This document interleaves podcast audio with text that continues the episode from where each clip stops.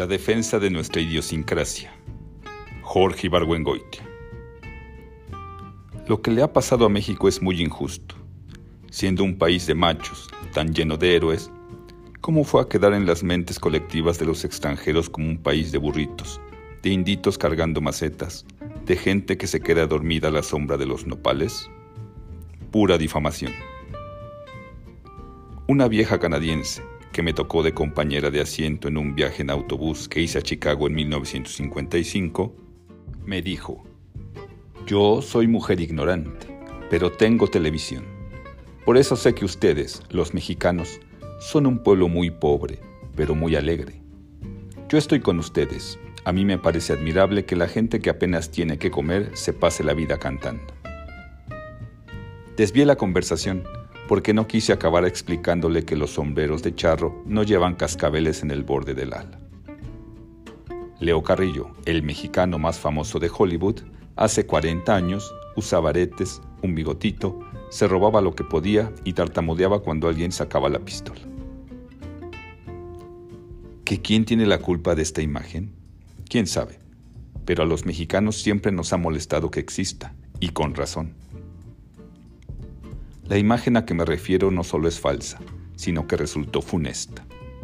Dio origen en México a una contrapartida, igualmente falsa. Los mexicanos somos imperturbables, enterotes, indios todos.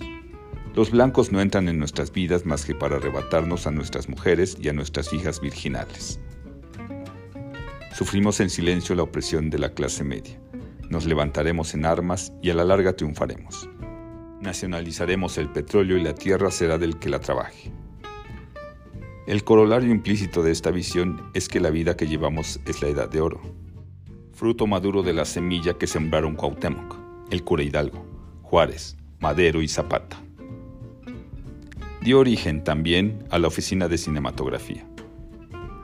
Las circunstancias en que nació este organismo fueron muy especiales. Según parece, durante la Segunda Guerra Mundial, el cine mexicano tuvo un crecimiento notable, debido en parte a que invadió mercados que en tiempos normales estaban saturados con películas extranjeras. Al terminar la guerra, la tendencia cambió. Aumentó la competencia, el cine mexicano perdió mercados y la industria se contrajo. Esto significó que quedara sin trabajo parte del personal y ociosas numerosas instalaciones. Para salvar la situación a alguien se le ocurrió el negocio consistía en alquilar el personal y las instalaciones que tenemos, a compañías extranjeras que vinieran a hacer sus películas en México, y a un costo menor que el que hubiera causado hacerlas en Estados Unidos. Aquí vuelve a entrar la imagen cinematográfica que tienen los extranjeros de los mexicanos.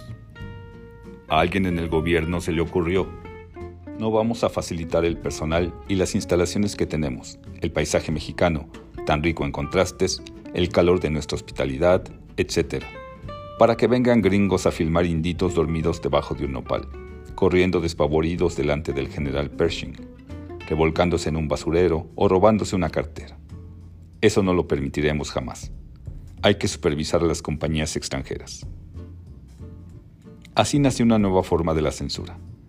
Cada compañía extranjera que venía a México a filmar una película tenía obligación de dedicar una partida para pagar el sueldo de un individuo que a su vez tenía por obligación vigilar que no se filmaran escenas que nos denigraran o que presentaran una imagen falsa de México.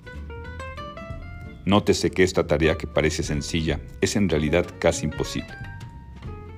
Gran parte de las escenas que vemos cualquier día en la calle, por ejemplo, familias comiendo helados de la Siberia, si las vemos en cine, en una película extranjera, creemos que fue hecha con intención de denigrar al pueblo de México.